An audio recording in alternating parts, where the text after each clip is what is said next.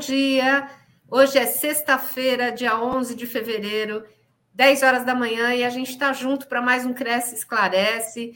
É um prazer receber vocês aqui na TV Cresce, nossos internautas que já estão se preparando para o fim de semana, que com certeza vai ser de bons negócios, né? Estamos todos aqui na torcida. Gente, hoje nosso assunto é imposto de renda pessoa física. Você já está pensando nisso? Você que vai fazer sua declaração. Vamos hoje tirar dúvidas sobre isso com o nosso amigo contador Fabiano Cota. Bom dia, Fabiano, tudo bem? Bom dia, Sônia. É um prazer estar aqui de novo com você, retomando o ano, né?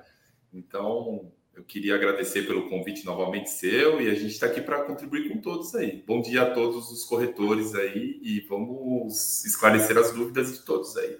Vamos tentar de todos, né? Com a gente vai, vai conseguir, com certeza. O tema é, não é muito agradável, porque quando a gente fala em imposto, imposto de renda, a gente já começa a ficar preocupado, né?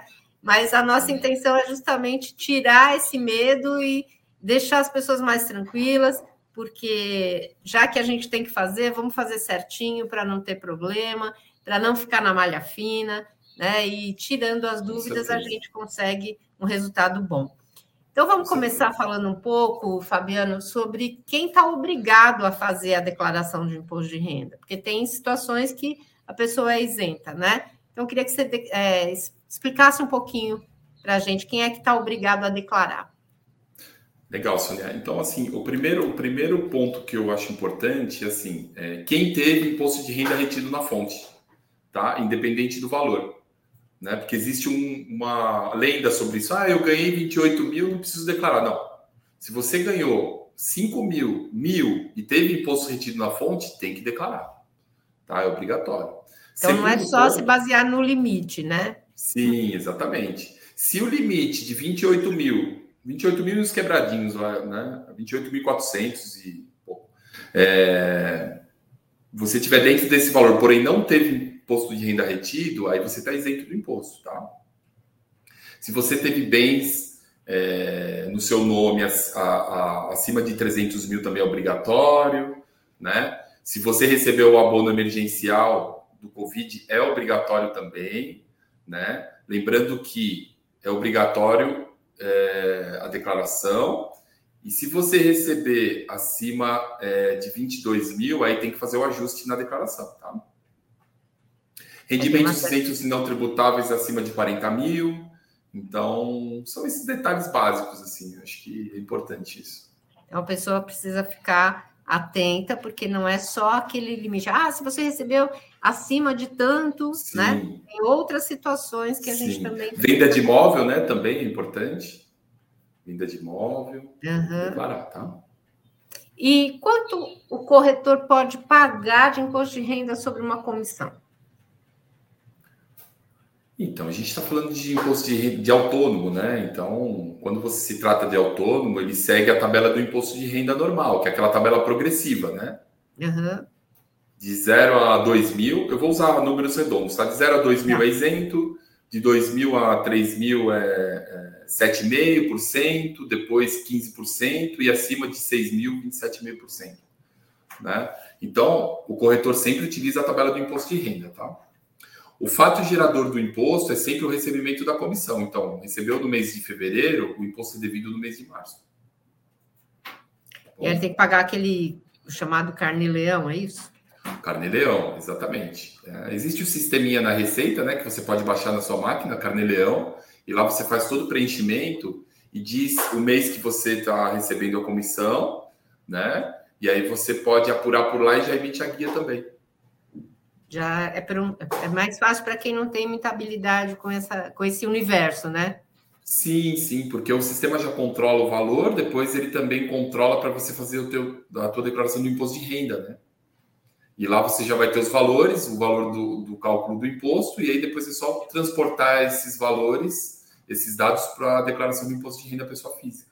E como é que o corretor faz para você falou que é um aplicativo? É isso? Sim. No site da Receita, você pode digitar é, Carneleão 2021 ou 2022. Cada ano tem o seu aplicativo, né? Um aplicativo por ano. Baixa o aplicativo e ele, e ele é, é É autoexplicativo, né? Você uhum. vai digitando suas informações, ele vai seguindo passo a passo, e depois você declara o rendimento e ele faz o cálculo. Bacana, para quem não, ah, não, conhecia, né? E, Sim. Fabiano, qual que é a diferença na declaração? É, você tá, estava falando de corretor autônomo, né? Qual que é a diferença da declaração do corretor autônomo para o contratado pela imobiliária? Então, na verdade, é, o corretor autônomo ele presta serviço direto para o cliente, né? O corretor que é contratado pela imobiliária, ele presta serviço para o cliente da imobiliária. Porém, o pagamento da comissão né, é feito da mesma forma. Né? Então, ele vai receber como autônomo, porém, ele está prestando serviço para a imobiliária.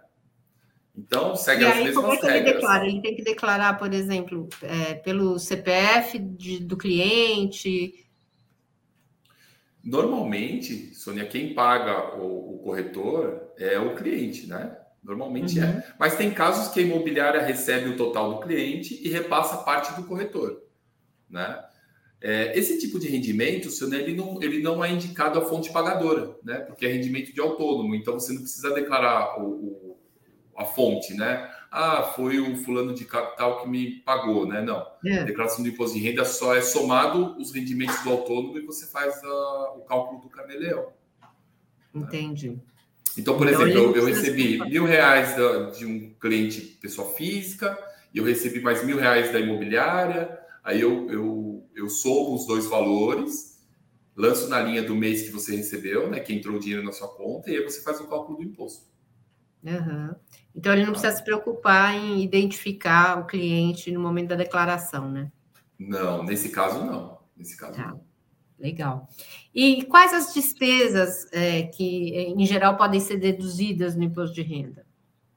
Então, é, as despesas médicas, né, em geral, consulta médica, plano de assistência médica, tá? Lembrando que a despesa tem que ser do declarante, né? Se caso for de terceiro, ou seja, dos seus dependentes, que eles estejam declarados na declaração para não ter problema de confronto de informações, né? Então, por exemplo, eu tenho assistência médica, né? Eu sou titular, eu pago. E eu tenho meus fi minhas filhas como dependentes. E eu tenho minha esposa como dependente. Então, eu lanço individualmente, por CPF, a despesa, porém, eu vinculo no beneficiário dependente, certo? O que não se deve fazer é somar todo o plano porque eu pago e, somar, e lançar no meu CPF. Aí vai estar errado. A Receita vai, vai, vai cair na malha fiscal. Tá? E, por exemplo, se eu pago a assistência médica uh, do meu marido, por exemplo, e o meu marido faz a declaração dele em separado, eu posso declarar esse pagamento na minha declaração? Não. não. No caso, você vai declarar o que é a parte sua, né, na sua declaração, de acordo com o relatório do convênio por CPF. Tá. E você pode fornecer para ele o relatório e ele declara na dele, independente de quem pagou. Ah, então ele poderia deduzir da dele. Sim. Mas sim, eu sim. não posso declarar na minha. Não, porque ele não é seu dependente, né? Ah, então precisa ficar ligado, né? Sim. E aí você pode também lançar as despesas médicas, né, Sônia? Em geral, é. consulta médica é, dentista, psicólogo, psiquiatra, enfim, toda a parte de, de, médicos você pode declarar a dedução. Você pode declarar também a dedução de, de é, estudo, né? Dos, dos, dependentes de seu. Tem um limite lá, né? Você, por exemplo, gasta 10 mil de, de, de escola, de, de instrução, porém você tem um limite por dependente do valor, né? Então é 30%, é 3 mil e alguma coisa. Então você gasta 10 mil, só deduz 3 mil. Material escolar, não, não é dedutível. Não, não é dedutível. Tá? Mesmo então, que eu então, compre apostilas da escola, isso não entra. Se, é, se caso as, as apostilas estiverem incluídas na mensalidade, pode. Mas se você pagar a parte, não. A parte, não. não. Entendi. Tá. E em termos de Covid, né? Eu acho que deve ter uhum. surgido algumas dúvidas aí com relação a teste de Covid, enfim, internação. Você pode deduzir o teste de Covid? Então, o teste de Covid, ele pode ser deduzido caso você pague a conta do hospital e ele esteja incluída na conta. Né? Por exemplo, o hospital, toda despesa com o hospital é dedutível. Então, o teste do Covid está lá, você pode deduzir. Só que se você tiver um teste de Covid particular e você, você receber um recibo, por isso você não pode deduzir.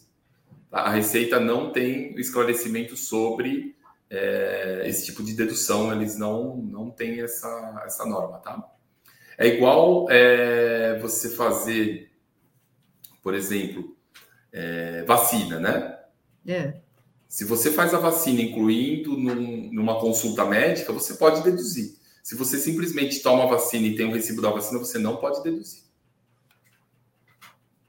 É complicado isso, né? Porque é. É, a gente não, não tem essa noção, né? Geralmente você vai falar vacina, vacina é vacina né? Sim, com certeza. Qual é a diferença, né, de eu ter um recibo só da vacina ou ele está incluído na receita médica, né? É, exatamente. É como hospital, né? Você tem um teste do Covid particular, você tem o teste do Covid, você pagou ele no hospital, lá na conta do hospital. Porém, ele não é dedutível é, quando ele é tratado de uma forma independente. Né? É, e, e, ultimamente a receita anda tão rigorosa que é, você que é um, um uma pessoa vai que tem um rendimento normal, como qualquer vai, classe média, enfim, não é milionário, não tem. Sim. Você não espera e você acaba é, caindo na malha fina e fala, nossa, eu, por que, né?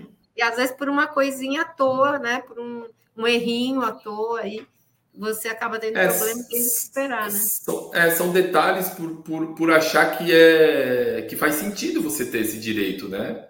Mas Sim. na verdade é, aí, aí, tem que pedir ajuda de um profissional se inteirar na informação da lei, né? Porque isso é importante. Então, esses detalhes é que fazem a diferença, né, Sônia?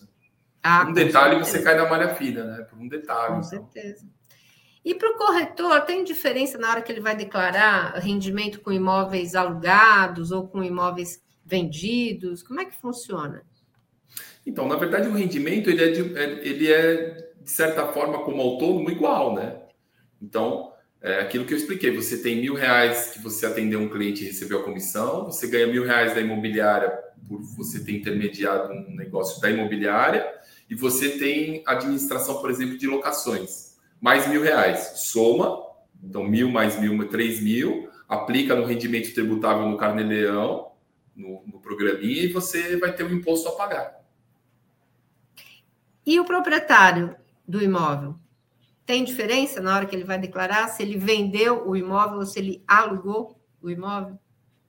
Então, o proprietário são coisas distintas, né? Então, o proprietário, por exemplo, que vende um imóvel, ele tem que verificar o ganho de capital, a questão do custo de aquisição, né? Se houve benfeitoria no tempo, faz o cálculo e aí paga o imposto de ganho de capital. Uhum. Se ele aluga o imóvel, um rendimento tributável para ele também, ele vai, ele vai deduzir a parte da comissão que ele que ele é, paga ao corretor. Então, por exemplo, ele ganha mil reais, paga cem reais de comissão, ele recebe um líquido de 900. Entra no rendimento tributável, paga o imposto.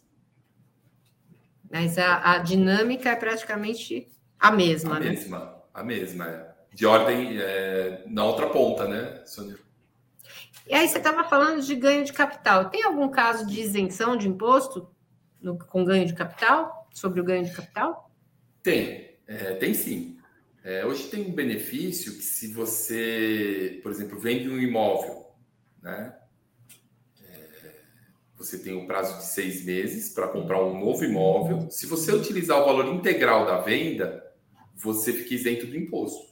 Né? Dentro você, desses seis meses. Dentro dos seis meses. Então, eu vendi tá. hoje o imóvel, eu tenho um prazo de seis meses para comprar um novo imóvel. Tá?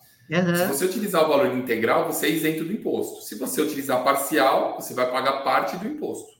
Ok? Tá. Esse benefício ele pode ser utilizado apenas uma vez a cada cinco anos. Ah, então precisa tomar cuidado também. Não é assim, né? Não, não é todo ano que você pode usar esse benefício, tá? Você pode usar ele apenas uma vez a cada cinco anos.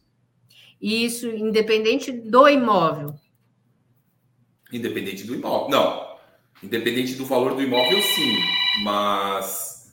Não, é... o que eu digo é assim, por exemplo, é, não do valor, mas eu tenho um imóvel, né? Uh, eu negociei esse imóvel sim. esse ano. Uh, dentro desses seis meses, nesse, nesse período, eu posso uh, ficar isenta do ganho de capital. Sim, sim. Imóveis residenciais, tá? É exclusivamente é. residencial? E a, é isso que eu ia te perguntar. Agora, Sim. se eu tiver um outro imóvel, uh, por exemplo, uma sala comercial, uhum. nesse mesmo período, e eu também negociei, eu também posso ficar isenta, não? Não, nesse caso não, porque é comercial e porque você já utilizou o benefício uma vez nos, nos cinco, dentro dos cinco anos, né? Então, a primeira exclusão do benefício é por ser comercial. Pelo fato tá. de ser comercial, já não entra no benefício, tá? tá? Só imóveis residenciais. E mesmo que eu tivesse duas casas, se fosse no mesmo período, eu só poderia é, ficar isenta em uma. em uma. Exatamente. Entendi. Exatamente. E no caso de valorização, se houver valorização do imóvel negociado, como é que o corretor deve declarar isso? Se houver valorização do imóvel declarado, é, o imóvel pelo custo de aquisição, negociado, né? Ele negociou o imóvel, o imóvel valorizou. Como é que ele pode trabalhar isso? Então, a valorização do imóvel é, no tempo, por exemplo, ele comprou o imóvel há dois anos atrás, né? Ele pagou 100 mil e valorizou para hoje, né? Vamos uhum. supor que valorizou a 150, não é isso? É essa a pergunta? Sim. Tá. Os 50 mil ele entra no cálculo do ganho de capital, porque houve um acréscimo, né? A Receita Federal não permite valorização do bem para efeito de cálculo de ganho de capital. Yeah. É. Ela não permite a correção monetária do bem, né, Sunia? Então é uma valorização de mercado, certo? Então o mercado teve uma valorização dos imóveis e você aí você aplica a regra do ganho de capital. Tá. Okay. Nós temos uma pergunta aqui da internauta Sônia Leite minha xará.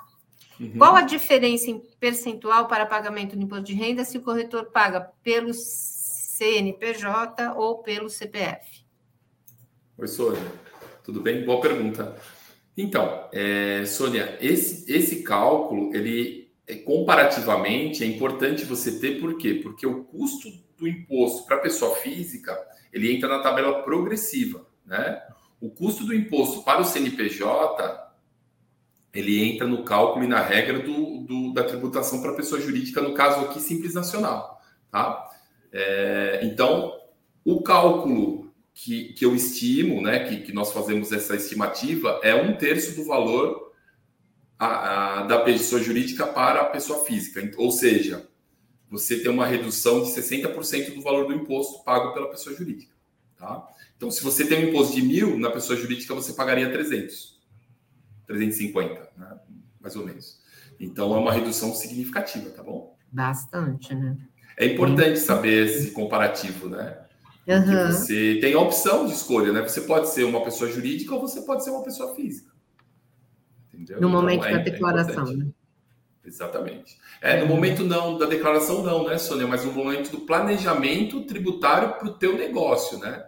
Pô, eu sou um autônomo, eu estou recebendo tudo na pessoa física mas eu quero pagar menos imposto e declarar o mesmo valor. Que alternativa eu tenho? A alternativa é fazer um estudo na pessoa jurídica. Você pode abrir uma pessoa jurídica, recebe pela pessoa jurídica, paga menos imposto e recebe a tua comissão né, um líquido maior, né? Porque você passa uhum. a ter um líquido maior pagando menos imposto. Né?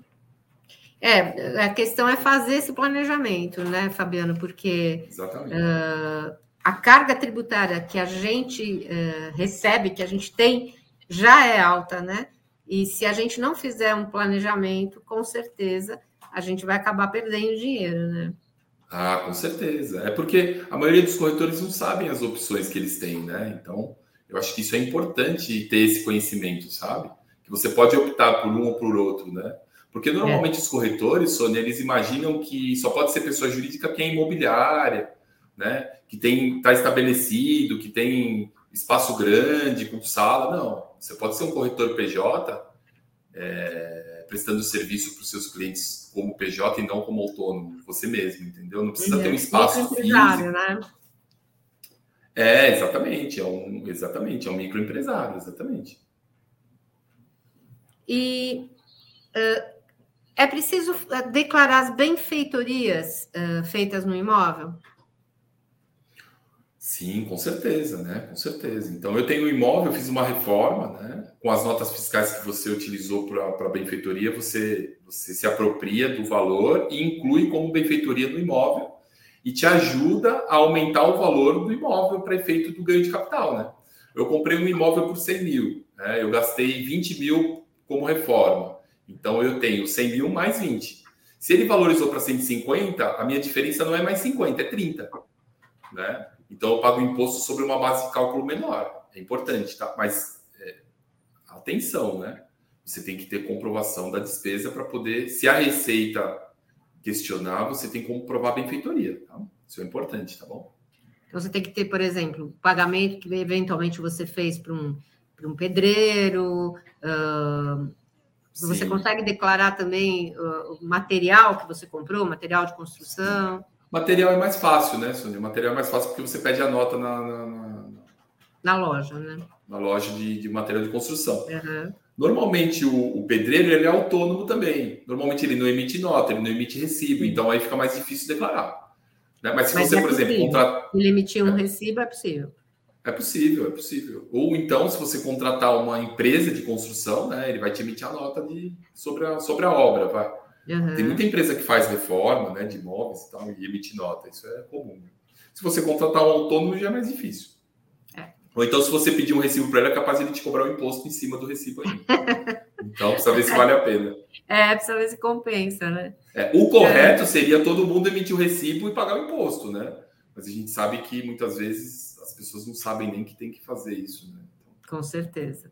É uma obrigação, é uma obrigação, mas passa a ser uma uma, uma segunda opção, né?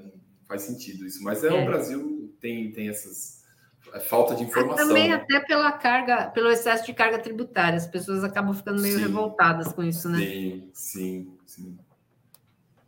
João Henrique pergunta o seguinte: posso declarar com contrato de compra e venda? Declarar uma venda de imóvel? É... No, no, se ele puder, João, se você puder esclarecer melhor a tua pergunta, acho que fica, né, fica melhor, tá bom? Se você pode declarar a compra de imóvel, se for uma compra de imóvel, pode declarar com um contrato de compra e venda sim. Né? Desde que depois você leve o registro, não tem problema nenhum. Se essa for a pergunta, é nesse sentido, sim. Uhum. E caso o corretor seja casado e os seus honorários sejam depositados numa conta conjunta com o cônjuge, como é que deve ser feita essa declaração dos dois? Então, Sônia, normalmente existe um titular da conta, né? Pode ser conjunta? Pode, pode. Pode depositar nessa conta sem problema. Né? Esse rendimento sendo é, rendimento do titular, ou seja, da pessoa que, que vai, fazer o, vai, vai fazer a declaração total, e o cônjuge não tem essa atividade, você pode fazer uma declaração em conjunto com o cônjuge, ou você pode fazer separado e esse rendimento específico você pode lançar na sua declaração, independente do cônjuge, entendeu? Então uhum. são duas, duas situações. Né? Se o cônjuge é, sua, é seu dependente e você tem em comum uh, a declaração, você pode fazer em conjunto, né? declarando o rendimento como você sendo o, o prestador. Ou separado, você declara o total como sendo seu, independente de qual conta, né? independente da conta que entrou, se é em conjunto ou separado e o cônjuge faz separado também de acordo com o rendimento dele, entendeu? Uhum. Então, então, o importante é que o honorário seja declarado de quem de fato realizou a prestação de serviço. Tá. O João Henrique está dizendo que, tá, que já foi respondido, então era exatamente ah, okay. essa. A tua interpretação estava correta da pergunta. Ah, ok. Legal. João. E no caso da compra de um imóvel em conjunto com outra pessoa, como é que deve ser feita essa declaração? É, da mesma forma, Sônia, por exemplo, em conjunto com um terceiro que não seja seu cônjuge, né? É. Acho que é nesse sentido a pergunta, né? Sim. Então eu comprei, eu e a Sônia resolvemos comprar um imóvel 50% cada um, né? como investimento, ou talvez, né? Então eu declaro 50% na minha declaração e a Sônia declara 50% da declaração dela. Né? Então cada um tem a propriedade de 50% do imóvel. Tá. Né? Se for cônjuge, você pode declarar na mesma declaração, né? 100% do imóvel, né? Então, automaticamente, quando você é casado, dependendo do regime de comunhão, claro, né? é, já participa de 50% cada um. Então, comunhão parcial normalmente no momento da compra já, já é 50% de cada pessoa. Né? Tá. João Henrique pergunta mais, faz mais uma pergunta. Na permuta, uh, podem ser dois imóveis permutando por um? Eu não consegui entender bem a questão deles. Pode, pode ser. Pode ser, pode ser. É, na permuta, eu tenho dois imóveis, né? E eu quero comprar o imóvel da Sônia, que tem um imóvel. É. Eu posso dar os dois imóveis como permuta para comprar um imóvel, sem problema. E okay? isso pode ser declarado normalmente? Pode, pode. Pode ter torna, por exemplo, os meus dois imóveis é maior, o valor é maior do que o seu um imóvel. Ah, então tem que me tornar, tem que me devolver um valor. Né? Você pode ter a torna também. Então, tudo é de acordo com o valor e o negócio, né? Desde que for tudo bem explicado, não tem problema, né? Desde que seja tudo bem explicado e esteja no contrato, né? E na escritura, porque a permuta também é escriturada, né? Então, uhum. o negócio tem que ser esclarecido no momento da escritura, né? Então, esse é o, esse é o objetivo. Tá. E o corretor tem que fazer. O que, que o corretor tem que fazer com relação ao auxílio emergencial do governo? Ele, se ele recebeu esse auxílio, o que, que ele tem que fazer? Ele tem que declarar? Então, quem recebe auxílio emergencial é obrigado a declarar, né? E se você recebeu rendimentos é, tributáveis no ano de 2021, que nós vamos fazer agora o imposto de renda, né, referente a 2021, acima de 22 mil, né, você tem que devolver o abono para o governo. Tá? Isso é, já é feito o ajuste na declaração. Então, o, a Receita quer saber quanto você teve de rendimento tributável, quanto você recebeu de auxílio, porque você pode imprimir o, o informe de rendimento do auxílio lá na plataforma do, do, do auxílio emergencial. É obrigado a declarar, tá? Uhum. E você tendo o rendimento acima de 22 mil, o próprio sistema da Receita ele já vai fornecer o DARF para você recolher e devolver o dinheiro do abono para o governo. Tá? Isso é obrigatório. Se caso não for feito, futuramente você pode ser cobrado por isso com multa e juros. Tá? Então, cuidado, que esse é um ponto bem relevante, né? Vai sair porque bem tem muita caro, gente, Sônia. É porque sim, tem muita gente que recebe o abono e fala: ah, tranquilo, é um abono que eu recebi por, por eu não estar recebendo de, é, rendimento, e eu depois, tranquilo, né? Não, existem regras que você tem que seguir para poder. Eu tive um caso de uma cliente que ela, ela era, corretor, era corretora de, de investimento, né? E em 2020 ela não recebeu é, rendimentos no começo do ano, então ela optou pelo abono. E como uhum. ela é uhum. solteira, ela recebeu 6 mil reais de abono em 2020. Tá? Um valor relevante, ela falou que ajudou bastante ela. Só que no decorrer do ano, depois de julho, ela teve rendimento, né? Que superou os 22 mil. Acho que foi, se eu não me engano, foi 50 mil, 60 mil. Quando eu fiz o imposto de renda dela, automaticamente a Receita já fez o DARF para devolver os 6 mil reais para o governo. Né? Então precisa tomar muito cuidado com isso. E ela deve ter ficado bem surpresa. Ela ficou muito surpresa, muito surpresa. Então, ela não acreditou, na verdade, mas aí ela foi pesquisar, né, se fazia sentido o que eu estava falando e realmente era aquilo mesmo, né, tem que devolver o dinheiro. É, precisa tomar cuidado. A Gisele Silva pergunta: honorários judiciais de cliente recebidos por advogado que repassa ao cliente. Como ambos devem lançar nas respectivas declarações de renda? Então, honorários judiciais, o advogado ele, ele, ele deve lançar os honorários é, como recebidos, né? Então, existe o repasse, existe a parte do advogado e a parte do cliente, né? Isso é, isso é, é colocado em processo, né? Se caso não tiver em processo, ele tem que fazer o recibo que ele repassou para o cliente justificando a diferença do, do honorário pelo repasse.